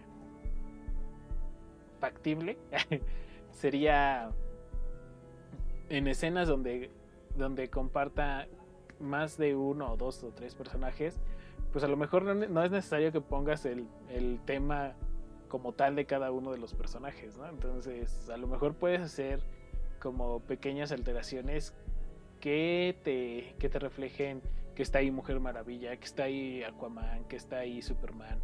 Este. Sí, no. Creo que. mm, no me disgustó tampoco. Pero creo que tampoco es como que lo amaría. Entonces, para mí sí quedó así como. ah, pudo ser mejor. Pero, a, a ver, yo les quiero hacer una pregunta antes de pasar a lo siguiente. Uh, O bueno, no, mejor se las hago al final. Va. ok. Este, lo que yo iba a decir es que sí, o sea, concuerdo con Roberto que los temas son muy buenos. Sí, Justamente son increíbles. Pero creo que el timing no es el correcto. Es- ese es el único pero que le pongo a la película. pero los temas son, o sea, están de lujo todos y cada uno de ellos. Eh, con respecto a lo que decías del final y ya pasando a la, a la siguiente sección, la razón por la que no noté el audio en la escena de Barry es porque yo ya estaba haciendo un coraje increíblemente enorme en ese punto. O sea, yo ya me estaba retorciendo en mi cama. Porque. Porque. O sea, todos aquí saben que soy fan de Flash. Soy fan de los viajes en el tiempo. Pero. Soy fan de los viajes en el tiempo bien usados. Y hay un recurso muy barato, muy barato, que me choca en cualquier película. Y es que viajen 5 minutos para atrás para salvar de última hora todo. Y lo digo porque me pasó la vez que vi una de las películas de Dragon Ball Super. En la que destruyen el planeta Tierra y su solución es, oh, lo regresamos 5 minutos en el pasado y como ya sabemos qué va a pasar, este, ahora cambiamos la acción y ya salvamos el mundo, ¿no? Entonces, cuando vi que Barry empezó a correr, ah, que para empezar hice un coraje porque la primera vez que le pegan a Barry en la pierna dije, ¿qué no se supone que Barry sana súper rápido? Dije, pero bueno. Luego, en la segunda vez, cuando el Parademon que tiene el poder de no sé quién, qué dios, le alcanza a dar a Barry que va viajando a no sé qué velocidad. Este, Es... ¿Qué? de- no, es que me, me estaba acordando del nombre de, de ese. que era? Sí, era Dios. Era el de las alitas de los pies. Ah, bueno, Hermes. ajá. Ese Sí. lo bendijo así. Entonces, o sea, que, que para empezar se me hizo súper tonto que el Parademon lo pudiera haber hecho. Pero, o sea, cuando le da a Barry y Barry se empieza a sanar rápido ya por fin. Y veo que todo está acabado y de repente Barry empieza a caminar más rápido. Y dije, por favor, no viajes a 5 minutos para atrás. Por favor, no viajes 5 minutos para atrás. Y veo que lo empieza a hacer. O sea, la escena es épica. Me encantó. O sea, los efectos están increíbles de esa escena. Me gustó mucho cómo se ve. Eh, me, sí me, me, me puso los pelos de punta que cada vez que Barry da- va dando cada paso, se va como reconstruyendo un nuevo mundo. Indicando justamente que él está construyendo su propio futuro. Mm, creo que esa escena es muy emotiva porque justamente te regresan al, al primer acto de la película, que es algo muy bonito. Pero ay, me dio mucho coraje que usaran justamente ese recurso. Eh, no lo sé, estoy muy peleado con ese final. Porque siento que los viajes en el tiempo, o sea, si puedes viajar cinco minutos para atrás cuando quieras, entonces ya qué sentido tiene la película, ¿no? Claro. Eh, por eso me gusta tanto Flashpoint, o sea, porque a pesar de que viaja en el pasado, no es como que viaje a placer, ¿no? Sino que se ven consecuencias de lo que hace. Entonces, eh, el hecho de que hayan, hayan usado ese final eh, no me gustó tanto, a pesar de que ya lo veías venir cuando están en la nave nodriza y que dice que, que pues que no, no le gusta romper la regla, ¿no? Sí. Entonces, eh, yo estoy muy peleado con ese final, a pesar de que amé la escena, me encantó tanto visualmente como... eh, quise decir sonoramente, pero la verdad ya no estaba prestando tanta atención. Entonces te prometo que le voy a echar una checada al audio, pero este... Sí, o sea, mi mayor pelea es con ese final. No sé qué opinen ustedes. A ver, ahora empezaremos por ti, Uciel. Este. mm, No sé, yo no lo tomé tan personal ni a pecho como tú, pero. Sí, ya se te muchos corajes. Sí, se me, la verdad sí se me hizo un poco absurdo, pero eh, no sé. o sea, no tengo como tantos argumentos de decir por, como más bien para convencerme de que no me gustó, porque realmente sí me gustó. y justamente lo que más me gustó fueron ah, fue toda esta escena que don cuando va cuando va corriendo y se va como reconstruyendo todo. Eso eh, valió creo toda la película. no, sí, sí me gustó mucho esa escena. Eh, nada más. no, es que, o sea, es que creo que mm, es que te das como cuenta de, creo, como, es que no sé cómo expresarlo, como de la vulnerabilidad de todos los personajes ahí, porque justamente eh, uno de los personajes que se va reconstruyendo con, con la carrera de, de- de Flash es Superman. Cuando dirías, Sí. de- cuando dirías, wow, es que Superman es, es indestructible prácticamente, ¿no? Pero ahí lo ves es, des- ajá, Ajá, pero lo ves desintegrarse y justamente cuando va corriendo Barry lo ves reintegrarse, ¿no? Entonces, y justamente esa escena refuerza como refuerza eh, mi idea que, que les digo que les dije hace unos momentos de que Flash para mí también es uno de los personajes más poderosos, aunque creo no soy tan fan como Ricardo, pero eso lo hace para mí uno de los personajes más poderosos, ¿no? Porque justamente es el único que se salva al estar como ahí vibrando entre la materia y salvarse de todo el cataclismo que se formó con la explosión de las cajas madre. Eh, pero no sé, o sea, a mí sí me visualmente me gustó mucho, mucho, mucho. Y este, y creo que le dieron un tratamiento súper bueno a esa escena. Y creo que ahí, de toda la sobreexplotación de cámara lenta, creo que ahí sí valió la pena. este, Sí, claro. este, de la música y todo, pues creo que sí la, sí supieron complementarla. Y bueno, este, complementar bien la escena. Pero a mí, en lo personal, mm, creo que fue de mis escenas favoritas de la película. Mm. Yo igual estoy como en un punto medio. Es, es que con este tipo de escenas empiezan a salir luego las preguntas de que, bueno, ¿y por qué no se regresó al inicio para que nunca agarrara ninguna de las cajas madres, no? Y ya, Mm. fin. Que obviamente, pues, si no si hiciera eso, pues no hay película, obvio. Pero sí, es, es esas escenas que se me hicieron baratas, o sea, como que, ay, ¿por qué? ¿No? Y el hecho de lo que dice Us, de que más allá de, de ver a Flash como alguien superpoderoso, no me agradó que el, primerito que empezamos a ver in- reintegrarse después de que se desintegró fue a Superman. Es como, dude, ¿no se supone que era Superman? o sea, como, ¿por qué explotaría? O sea, no... Em, pero sí, o sea, a mí yo sí, yo sí me, cuando la vi por primera vez, este, porque la volví a ver, este, después, para como que terminar de digerirla bien, sí me, me quedé boquiabierto con esa escena. Dije, no, ¿a poco va a viajar en el tiempo, no? Este, y sí, se me hizo increíble, ¿no? O sea, pero sí como que, uh, digo, es que también, como tú dices, Richard, o sea, se vale cuando está bien construido. Y cuando, si llegas ahí porque un Parademon le disparó de pura casualidad y porque todo así como que pura, pura casualidad no lo lograron. O sea, como que la Liga de la Justicia no lo logró y si no fuera por Flash, bye. ¿No? Que sí ha pasado y... en ¿Qué la- digo? Eso ha pasado muchas veces. Claro, sí, sí. ¿no? Pero es porque literalmente agotaron todas sus opciones, ¿no? Y- Exacto, Y, y exacto. Flash es como que el último recurso de que es, híjole, pues ya. Hail Mary, como dicen en fútbol americano, de que órale, pues, si no. y hasta Flash casi que se pone a rezar, ¿no? Le está diciendo a su papá que, que si no regresa, este, pues que se acuerde que su hijo era el mejor de los mejores, y no sé qué tanto. Que, pues como bien dices, es, es una escena muy emotiva porque profundiza a Flash, ¿no? Y sus motivos, por qué es un héroe y demás. Al igual que a Cyborg.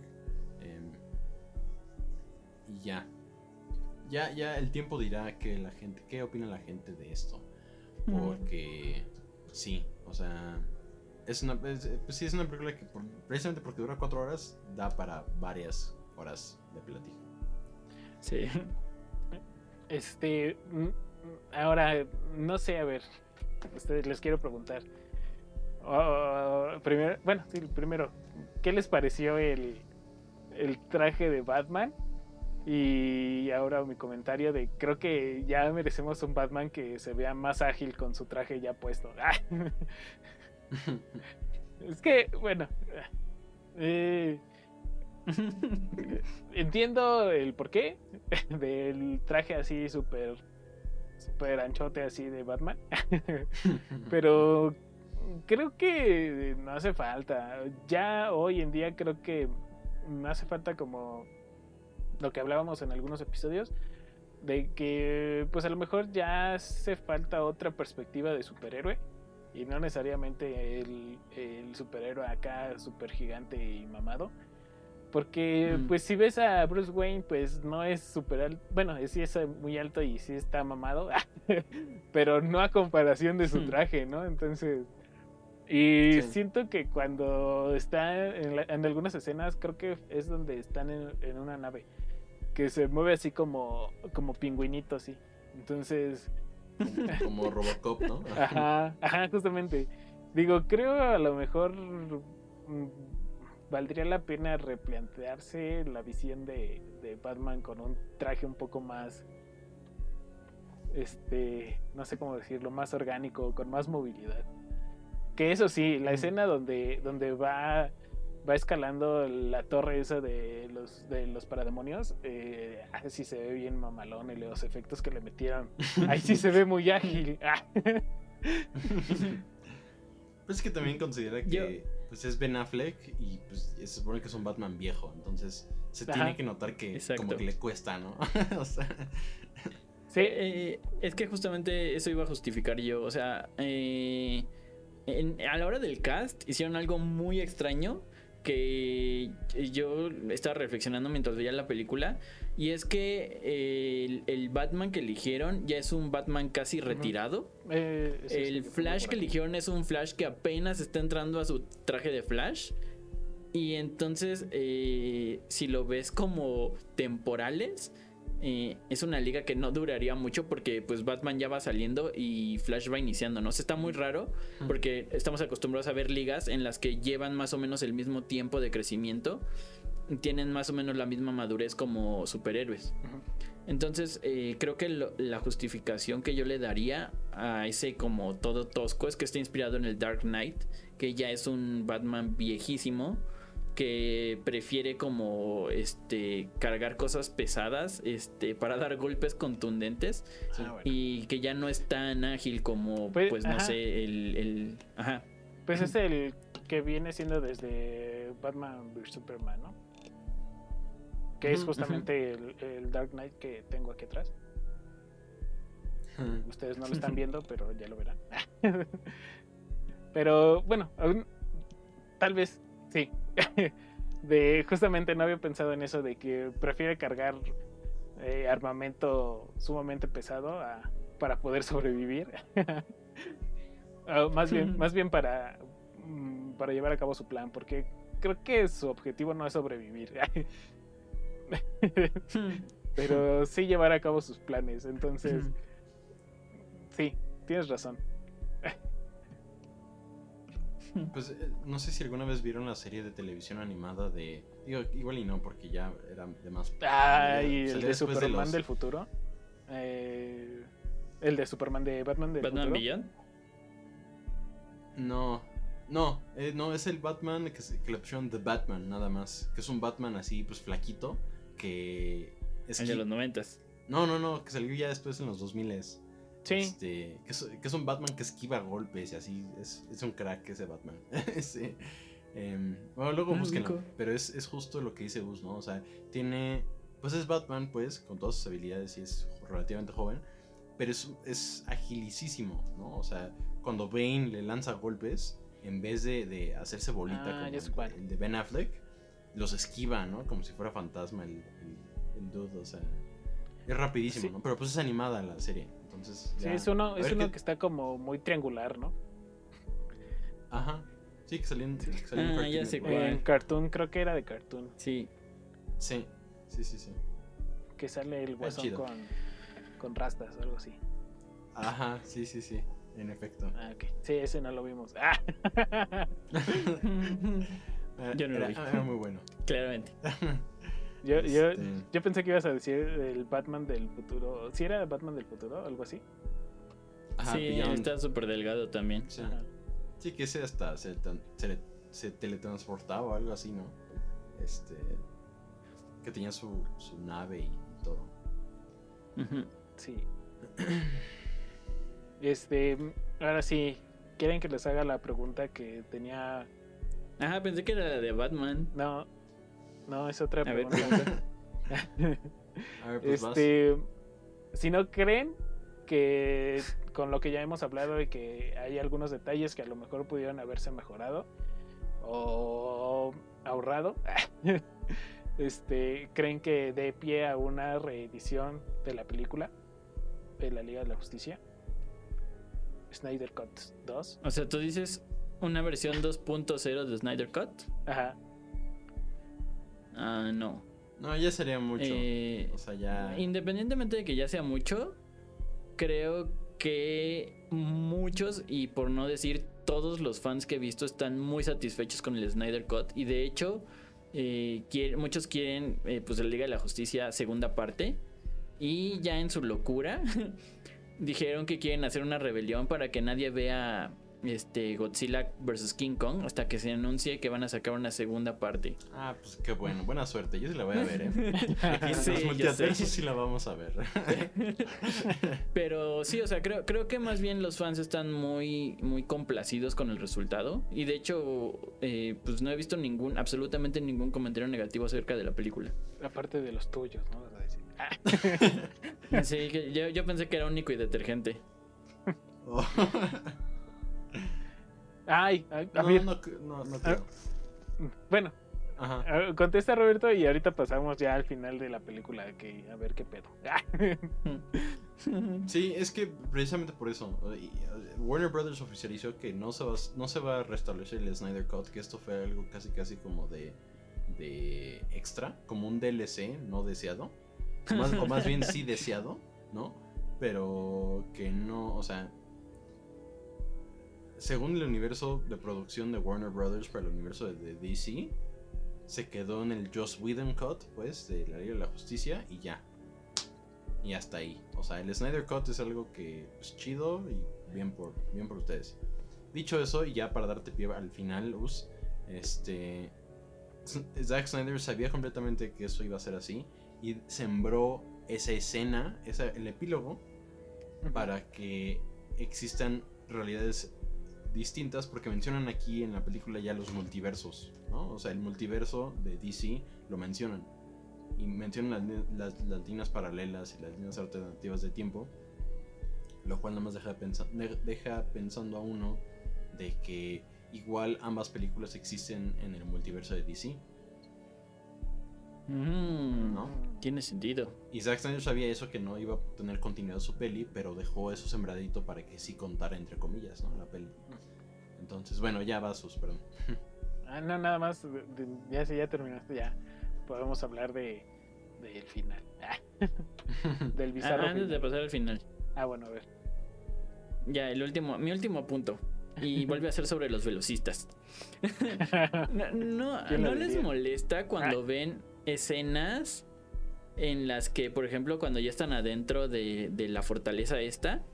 eh, me encantó esa escena en la que se ve que va Bruce en el, en el batimóvil y va Flash corriendo al lado y también va Cyborg y Aquaman y se ve todo en cámara lenta, ¿no?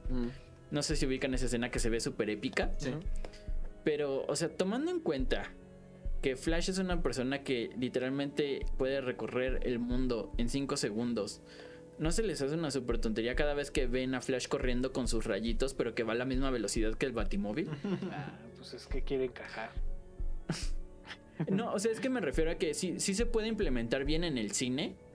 eh, tomando en cuenta que Flash es súper rápido, o sea, que todos vayan a la misma velocidad y que Flash se vaya, que, va, que pase en chinga, pero que se frisee justamente cuando va al lado, así como en cámara lenta, y ya cuando los rebasó, pues ya que sigue la escena normal.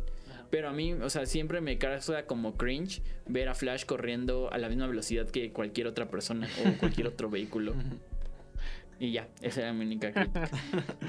Por si algún director que desea implementar un velocista nos está escuchando, por favor. Ah, hágalo bien. ya sí, 30 Este, y ahora llamadas sí ya a podemos Ricardo. pasar al final. A Ricardo. Oye, ¿cómo le hago para crear un velocista?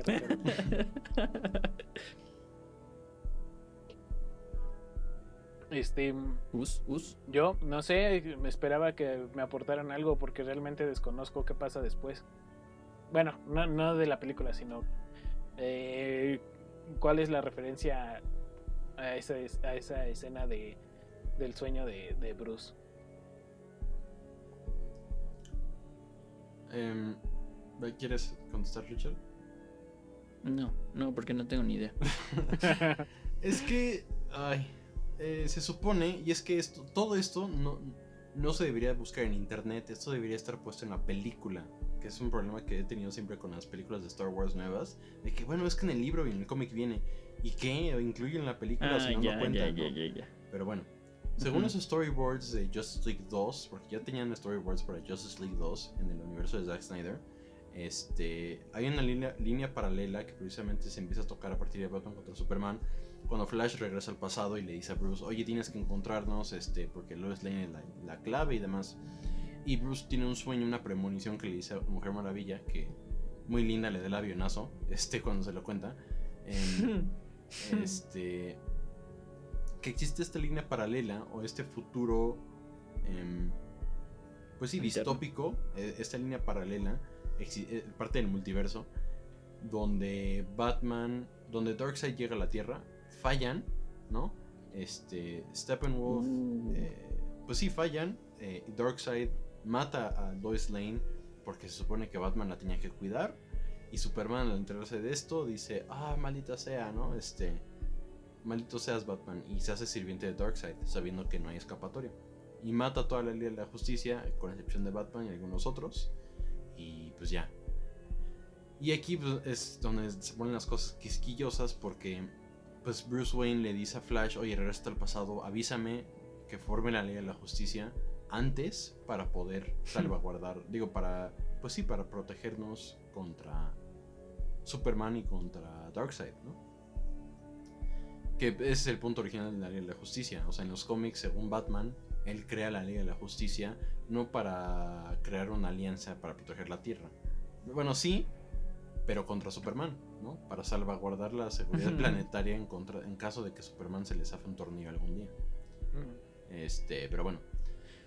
Em, y es cuando Joker le dice a, este, este, pues sí, a Batman, ahí en la escena, en la escena post créditos, que no es post créditos, que cuántas realidades has, cuántas realidades alternativas has creado, o cuántas realidades alternativas vas a crear hasta que tú te pongas en el lugar de Luisa Lane.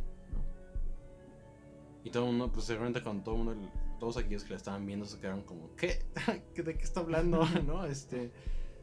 Y pues justo eso, ¿no? O sea, seguramente Batman está consciente de que él tiene que arreglar ese futuro para que nunca suceda. Y viaja constantemente al pasado para que se arre- Yo siento que es como una línea de tiempo tipo Days of Future Past, de donde viene Nathan eh, Summers en el universo de Marvel. Este, en Marvel siempre existe una línea de tiempo donde los X-Men y los mutantes ya no existen. Y es el universo distópico donde existen los sentinelas en el futuro, ¿no? Y a cada rato siempre viene Nathan Summers, este Cable, ¿no? Del, del futuro al pasado para ayudar a los X-Men. ¿no? Pero siempre está ahí ese universo porque es un posible universo futuro, ¿no? Entonces, este, yo creo que va Sí. por ahí. Pero, pues de nuevo, o sea, lo dejaron así súper abierto para ver qué hacía DC con eso, ¿no? A ver si sí lo restauraban o no. Para Y, ver si pues hasta ahí, o sea, chamba. sí, digo ahora sí que, pues, y ya, ¿no? Y ya está la escena, que esa no me gustó para nada por los efectos visuales y porque se estaba superpu estaba, está superpuesta la escena, donde sale Martian Manhunter. Y me enojé, digo, francamente, honestamente me enojé porque no salió Linterna Verde. Nada más por eso. Pero, pero, pero pues ya. Es lo que yo podría decir al respecto del final.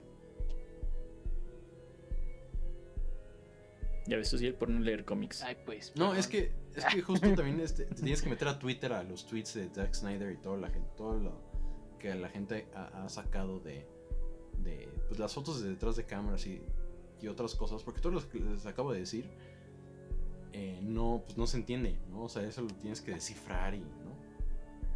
Y- y, pues no. Se supone que había una, en, en Justice League 2 iba a haber una línea alternativa donde Batman sí da su vida y Lois Lane no se muere.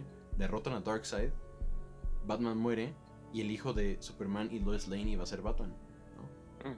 Pero, pero pues eso lo sabes Mm. viendo, haciéndole zoom del zoom a los storyboards de, detrás de cámaras. ¿no? Guau. bueno. ¿Ya ves? Hubiera estado bueno. Sí. Qué triste. Y. Pero bueno, no sé si quieran pasar a las conclusiones o hacer algún comentario más. Eh, no, creo que ya tengo todos los comentarios hechos.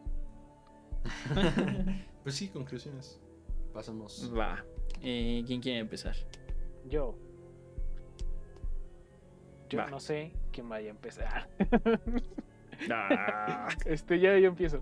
Eh, está chida. Mm, creo, creo que. eh, no sé.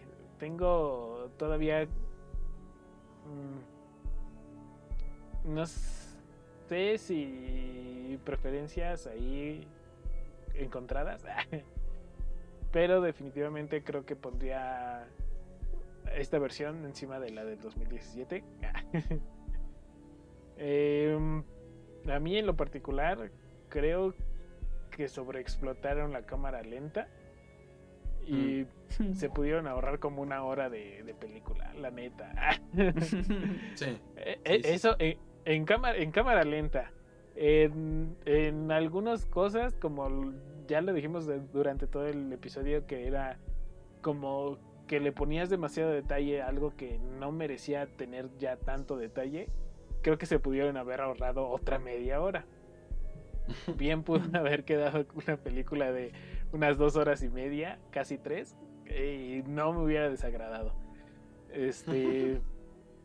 creo que eh, sí es muy rescatable muchas escenas. A mí en lo particular la que más me gustó fue justamente la pelea de la primera la primera escena donde vemos a Steppenwolf peleando contra las amazonas. Creo que es de mis escenas Sí. favoritas. Eh, aparte de la, de la del flash de, de el final.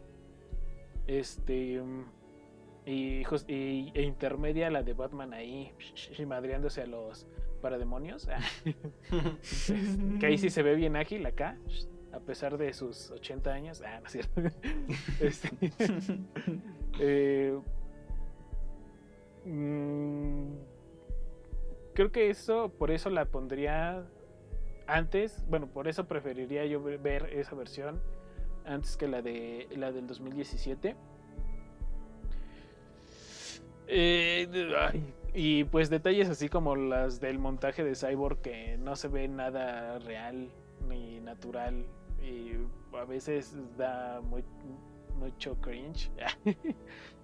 A mí en particular, no Hmm. sé por qué. O sea, es que de repente como que nada más se le movía la parte humana de la cabeza, así como que se le movía así tantito. Y así de, ¿por qué se mueve?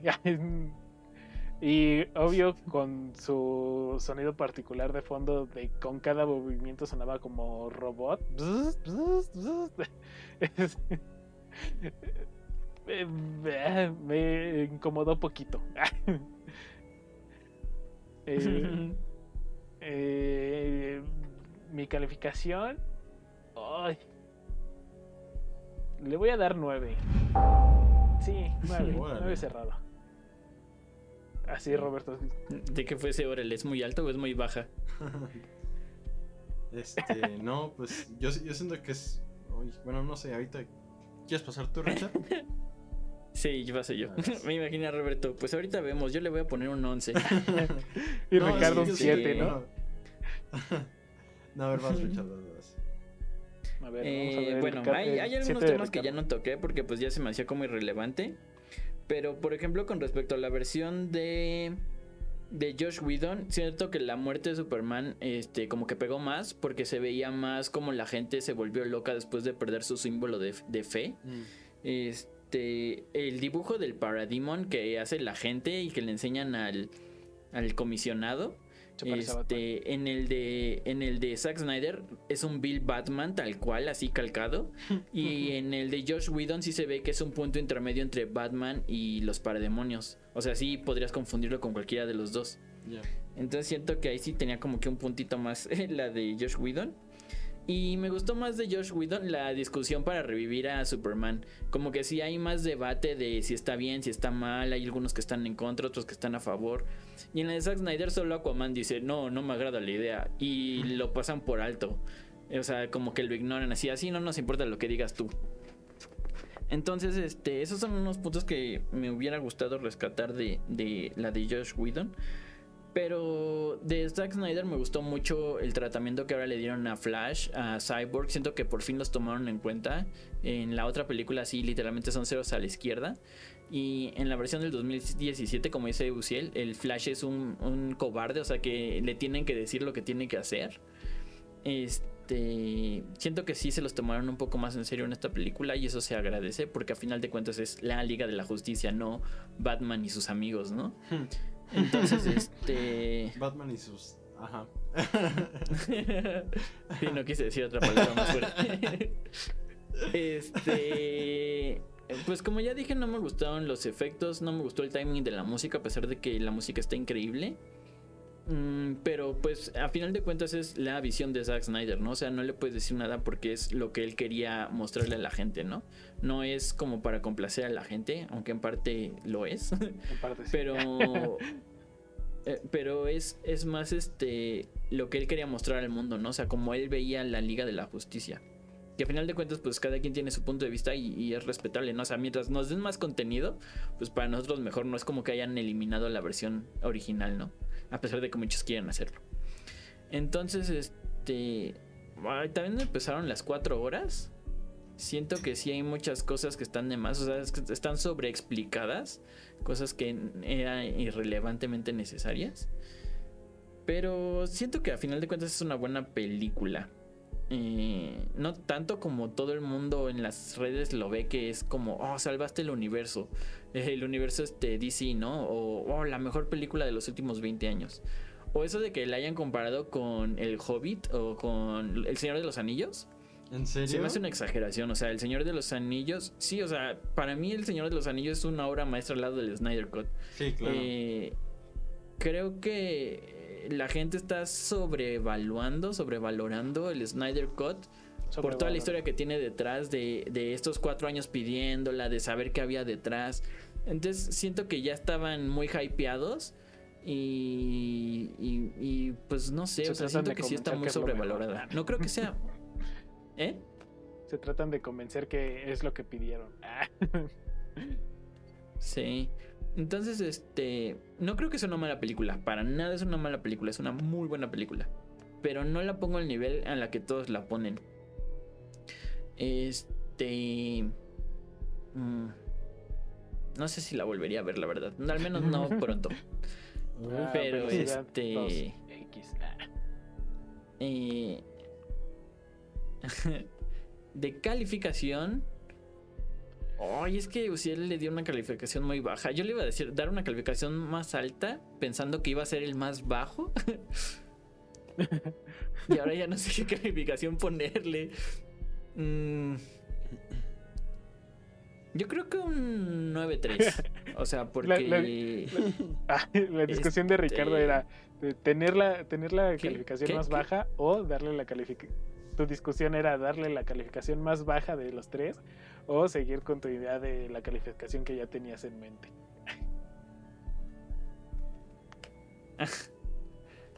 No sé, no te escuché, se cortó. Ah, que tu discusión es de si darle la calificación más baja de los tres o darle la calificación que ya tenías en mente. Ah, mi fue discusión era darle la calificación más baja de los tres.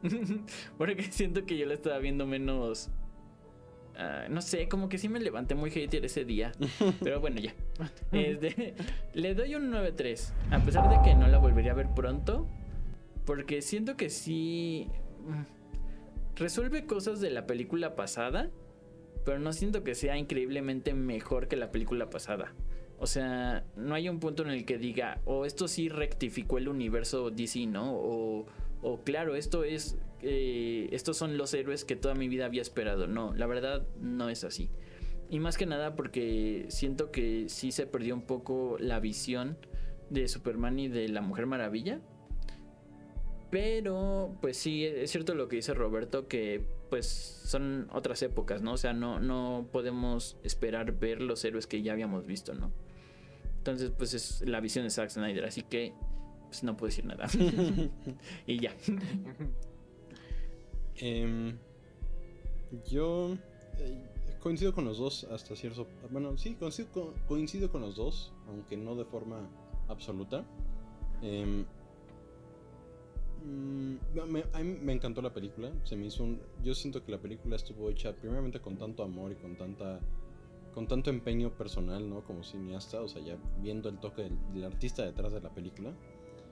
eh, pues aprecia mucho, ¿no? Es muy bonito eso. Em, creo que... Pues sí, lo que les platicaba, ¿no? De The Irishman. ¿no? Este es The Irishman para Zack Snyder y creo que de alguna forma u otra fue hasta cierto punto terapéutico para cerrar, cerrar ciclos con lo que le pasó a su hija, ¿no? Y se demuestra en todo momento durante, durante, la película que pues, le metió todos los kilos que tenía para, para complacer a los fans y agradecerles por todo su apoyo siempre y,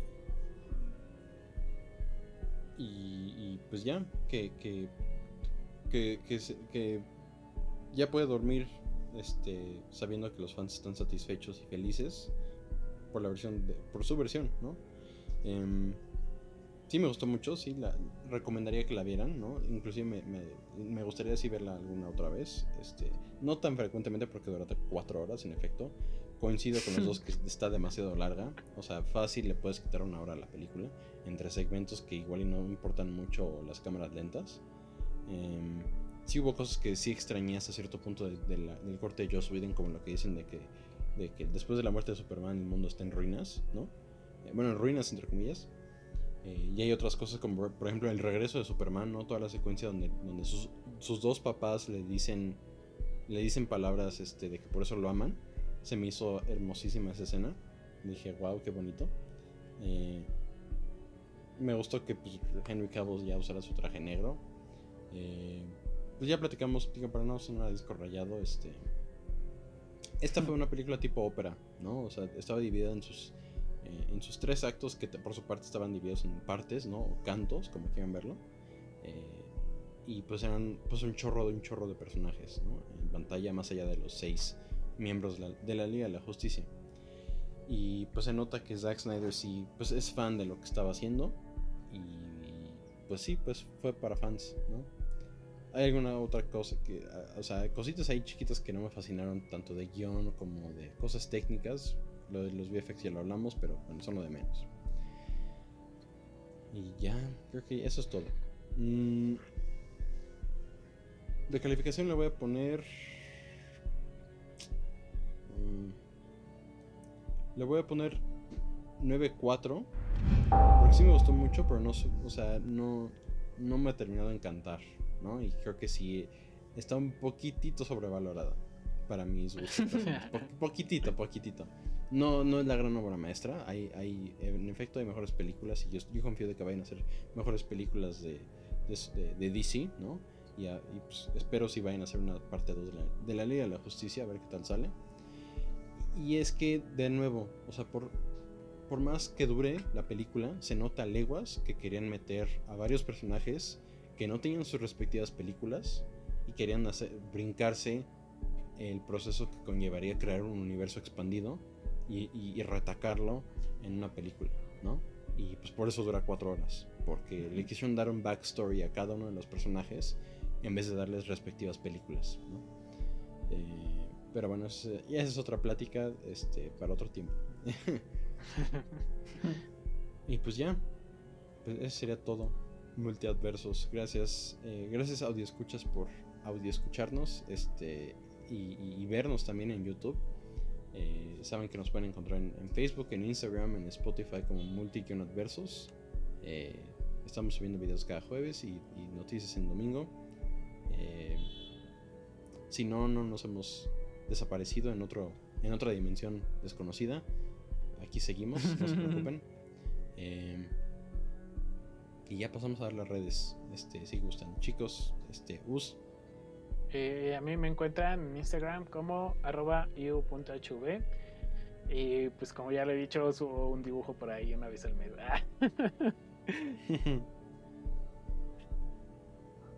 Ah. Richard, Eh, a mí me encuentran en absolutamente cualquier red social, ya sea YouTube, Instagram, Facebook, Twitter, este, o no sé, cualquiera, Patreon, como Dark Steel Turilli. Subo cosas musicales, ahorita ya tengo cuatro secciones fijas y pues subo dos videos a la semana, así que dense una vuelta, seguramente encuentran algo que les guste. Eh, y a mí me van a encontrar en Robert en Instagram como Robert-Fields-2000. Eh, ahí subo cosas pues generales, ¿no? un poquito de todo. Eh, y está también mi canal de YouTube, mi enlace de, eh, de mi canal de YouTube de Fuse Productions, donde he estado subiendo cosas desde 2013, de dentro y fuera de mi carrera de cine.